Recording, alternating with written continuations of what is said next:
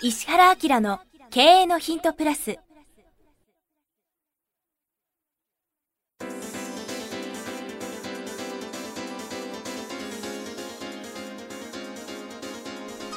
ポッドキャスト石原明の経営のヒントプラスは勝てるビジネスモデルや売れる仕組みの作り方。経営者や起業家が持っておくべき能力とその磨き方。リーダーの育成や強い組織の作り方などについて経営コンサルタントの石原明がリスナーの皆様からのご質問に直接お答えする形でお伝えしていく番組です。企業を継続発展させるためのノウハウを提供する日本経営教育研究所がお届けいたします。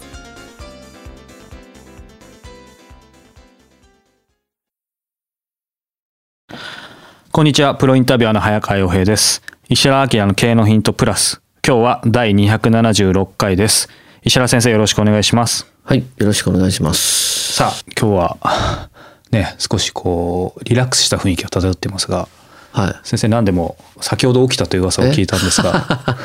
それ言うかね。結構あの、起きたてですけど、でも正直あんまりいつもと変わんないですよね。まあ大体いつもあの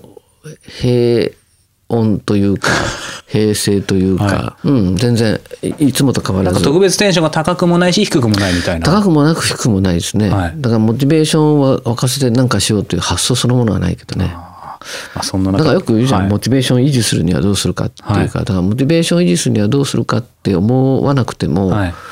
なんか物事が進むぐらいの感じの方がうん本当はいいと思うけどね。なんかね、以前もそんなお話されてましたけど、んぜひその秘訣もいつか伺いたいんですが。はいどうぞ。はい。さあ、ということで、今日は20代税理士補助の方から質問をいただいています。私は現在税理士の補助として勤めております。この業種に入社したのは、子供の頃から社長という漠然とした夢があり、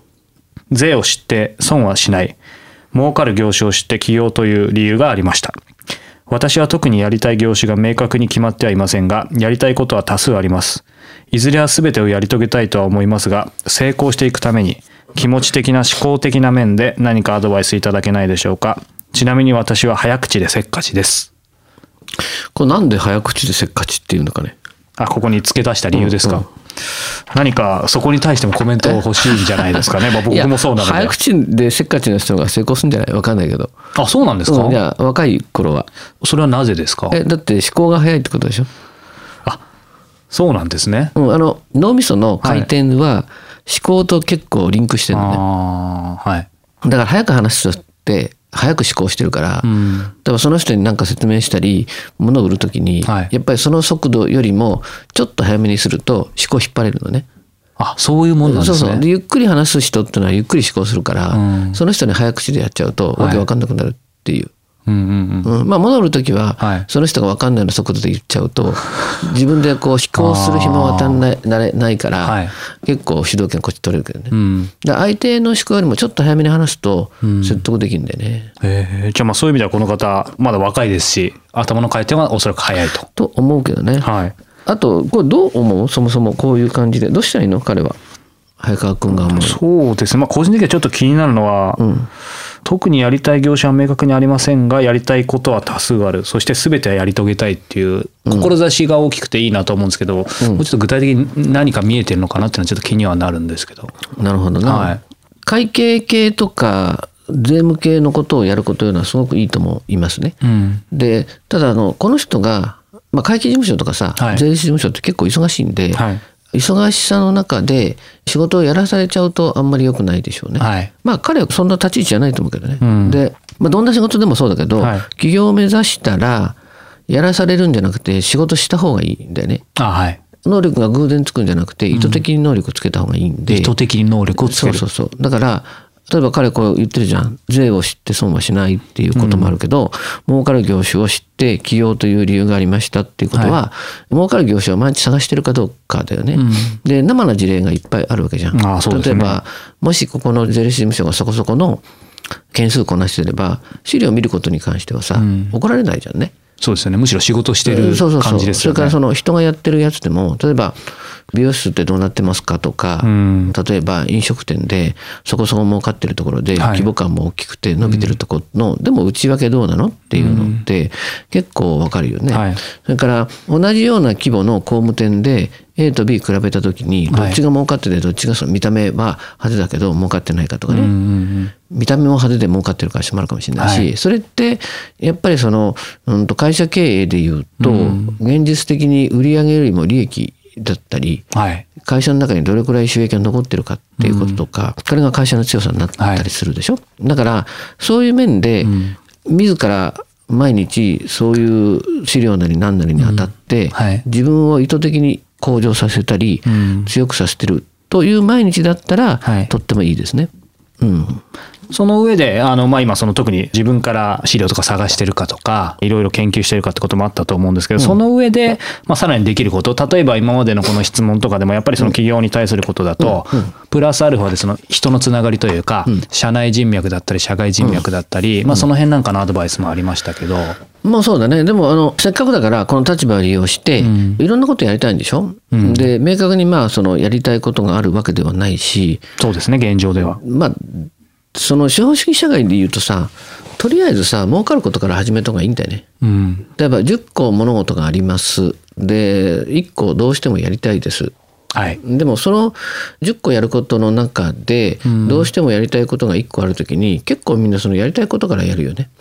まあ、特に今の風潮だとそうなりますよね。でもやりたいことをやった時に資本主義社会においてん。お金っていうのがポイントになるので、それって3番目にやったがうまくいくとか、うん。あるいは最後に残しておいた方がトータルでうまくいくとかね。し早いかもしれないですよね。まあ例えば話でだから僕だったらやりたいことがないのは悪くないので、簡単で、はい。なおかつ儲かりそうな仕事で、本当にやりたいことがそこそこの規模感だったりしたら、まずこれをやって、はい。こういうふうな形にして会社を動かしといて、そいつを人に任せて、次にそのベースををその基準にして、ん。他のことやって最後にそこに行くみたいなさ、ホップステップジャンプみたいな計画を立てる、だから一番簡単でうん。お金の入る仕事がいいかな。うんうんうん。うん、儲かるっていう目線もあるけど一番簡単でお金が入る仕事でベースを作って、その次にそこそこ難しいけど、うまくいったらすごくお金が入る仕事とか。う、ん。うん、でその次に例えば、ある程度規模感があるとかある程度資金的に余裕があったらめっちゃ儲かるんだよね、みたいな仕事やっといて、でその3つを動かしながら、本来やりたい仕事が儲かるか儲かんないか分かんないけどさ、そこに行くとかさ、だからそういう動線作っといて、そのためにまず一番最初に手頃な仕事は何ぐらいな感じでやったらいいかもね。うん、あ面白いですね。そういう話って今まで番組でも少し話されたことありますけど今さらっと話しますけど、そういうステップってあんまり多分番組で話したことがないので、その若い起業家の方にはすごく参考になるんじゃないかなというふうに思って。だってそのほら社会を考える時にいろんな切り口とか側面があるわけでしょ？で最終的に何をやりたいかで一番最初からそれやった方がいいのか、ん経済とかね、はいお金のことを考えた時に最終的にそこに行きやすいために、わざと1回迂回するとか2回迂回するのは悪くない、いいよね。だからその今ってさマーケットそのものが拡大してるわけじゃないから、はい人口も減っていくから、日本の場合は縮小していくよね。そうすると難しい仕事にトライするのってあんまり良くないんだよね。要するにそのマーケットが拡大して、みんなが物をどんどん買ってくれるようなとこだったら多少難しい仕事でもさそこにトライしたら結構早く速度的に乗っていける可能性はあるんだけど、今逆にその難しいからね。ん。だからまずはそんなに努力をしなくても、お金になるような仕事っていうのを考えるのも悪くはないと思うよ。まあ、そういう意味ではねこの方、まあ、特にやりたい業種ないけど起業してみたいしやりたいことあるっていう、こういう方の方が逆転のはずでチャンスですよね。うん、だから例えば5個やりたいことがあるんだったら、5個を全部こうなんか順列でこう入れ替えた時にどれが一番楽そうかなみたいなことを考えるのも一つですよね。そうか確かにそうですね。うん、あの意外にねその一業種一社っていう感じで大きくなってる会社がないんだよね。一業種一社。そうそうそう。ああまあ例えばそのスタートの時の業種をずーっとこう引きずって、えそれをそれのみに努力して大きくなる会社って意外にないんだよね。それってなんでなんですかね？えそれはだってそのお金があったら次にできる仕事とかっていろいろ変わってくるから例えばソフトバンクってさ、最初はソフトバンクっつってインターネットのゲームとかさソフトの銀行になるって言って卸屋さんでしょ？そうか。それがだんだんだん規模感が増してきていはい。ろんなことができるようになって、はい。通信業務に行って、ね今携帯のどうのこうのってやってるけど、もっとロボットとかさ宇宙開発とかになるでしょ、うん。だから、まあ、そういう意味ではそのソフトバンクなんかみたいな感じがするけどさ、うん。途中でブランディング変えてね、うん。イコールソフトバンクにして、はい。何々はソフトバンクって書いちゃったでしょ？そうですね。うん、何々といえばソフトバンクみたいな、野球といえばソフトバンクみたいになってたけど、だからそういう意味では割とその若い人の思考って一つのことをずっとやるっていうふうに思うかもしれないけど、はい。多角化とか多事業化の方がん。もう全然現実的な話なんでね。うん。でもそういう意味では好きなことがなくてでもなんかやりたいって悩んでる人はなんかね一般的にはそれじゃダメだみたいな風潮もありますけどむしろいいんじゃない？その方が、ね。だって世の中が加速度的に変化してるから、うんどうなんだろう。半年とか1年とか3年経ったらおそらく劇的に世界は変わってるんだよね。うん。だからこの速度感ではい。物事考えなくちゃいけないから、僕は一生かけてこれやるっていうふうに決めることの方がリスクだね。確かに。うん、特にこれからそうでしょうね。そうそうそうそう。もう一生かかって素晴らしいテレビを開発したいって言ったら、もう誰もテレビ見てねえぜって話になったらテレビがないかもしれないですよね。そうそうそう。なんで今は来るものと自分の持ってるものに対してどう対応させていくかっていうふうな感じの方がすごく現実的だと思うんでね。うん。なんとなくの方向性決めといて、はい。面白いものがあったらどんどん飛び移っていくみたいなことを、うちの顧問先には普通に教えてるけどね。逆にその飛び移るためのまあ時間だったりいろんな意味余裕だったり。だってお金があったり選択肢がこっちはかなり持ってればはい。何でもいけるわけでしょ。ん。うん。そうやって考えたらその選択肢を多くするようはない選び方は悪くなくて、まあスタートがまあそういう意味ではその会計系の仕事っていうか、うん税理士事務所に入った意図的にねっていうことはさ、その意図をどこまで持っていかれるかっていう話だよね。そうですね、うん非常にありがたいお話を聞きました。ということで今日は第276回石原明の経営のヒントプラスでした。石原先生ありがとうございました。はい、ありがとうございました。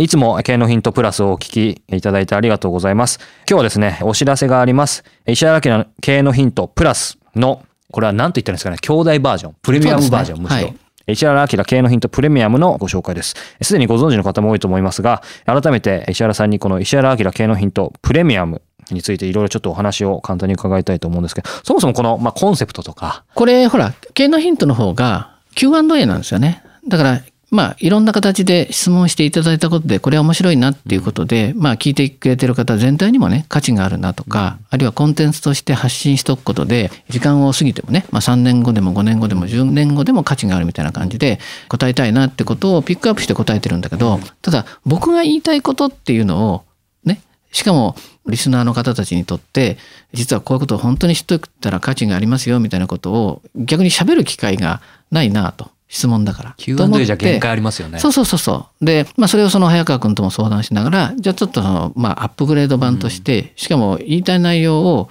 もうしっかり伝わるぐらいっていうことで、まあメインコンテンツが40分だもんね。で、まあそういう意味では、これを喋りたいですみたいなことを配信し始めて、もうこれが何回ぐらいだっけ？もう30回以上やってまね。ですすよね。それからコンサルタントとして最近非常に面白いなと思ってる僕のコンサルタントの目で見た企業とか、あるいはその個人でも面白い取り組みとかこれってマーケットに訴求するよねみたいな、ね、ことを話すのが注目の企業と。ビジネスモデルうんですね。、あとやっぱり本はすごくいいものがあるじゃないですか、なんでおすすめ本っていうのを、僕なりにこの本は何でおすすめなのみたいな、過去にあの絶版になってしまった本を紹介して、絶版マーケットですっげえ金額になっちゃったと思いましたけど。ね。はい、そんなのも含めて、最近ってね実は本ってみんなネットで買っちゃうんですよ。でネットで買うのはいいんだけど知ってる本を買うわけですね。だから知識の深掘りはできるかもしれないけどやっぱり本はどっちかっていうとさ書店で買ったりしよね。うんわーっと見渡しながら本が自分を読んでるみたいな感じで違う分野とか全く読まない領域のことにもちょっと刺激してあげたいなみたいなことも含めておすすめ本っていうのをそういう観点で出してるんでね。そうですね。なので、この経営のヒントプレミアムはメインコンテンツ。まあ、あの、石原先生がしっかりね、40分話す。そうそう。まあ、つまり、えっ、と、どこにいても聞けるその音声の、まあ、セミナーというか講演、深い話を聞けるっていう感じですだからまあね。タイトルがバーってあるので、お試しどっか一個聞いてもらうと、事の重大さとかさ、はい。深さがわかると思うので、うん気に入っていただいたらいろんなコーナー聞いてもらったらありがたいですね。はいはい。この石原明の経営のヒントプレミアム、毎月1回27日に発売します。過去に配信した回もすべて単品でも購入いただけます。で、これから配信する分についてはですね、定期購読とかその年間定期購読っていうのもあるので、その方があの倍速音声もついたり、あとね、いちいち毎回買わなくてもいいので、そうですねはい。特に12ヶ月の年間定期購読は、あの、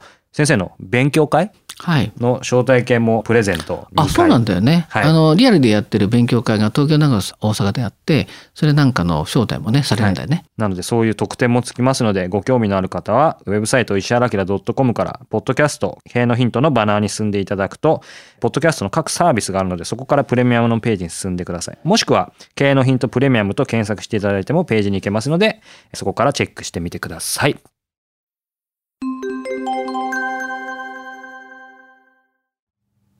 番組よりお知らせがございます。当番組は第1回より無料で公開しておりますが、番組回数の増加により、ポッドキャストの登録数の上限に達したため、iTunes やポッドキャストアプリで、すべての回をお聞きいただくことができなくなっております。ウェブサイトでは第1回からすべての回をお聞きいただけますので、ウェブサイト石原明 .com のポッドキャストのバナーからアクセスしていただき、経営のヒントプラスをお楽しみください。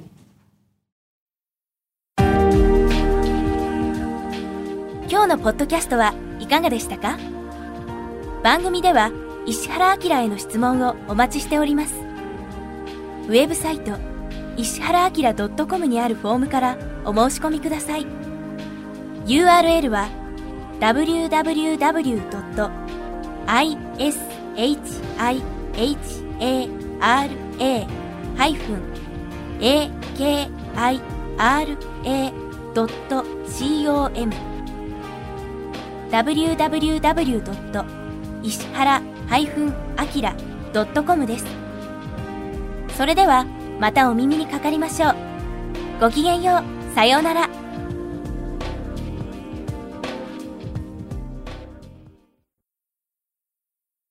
この番組は提供日本経営教育研究所。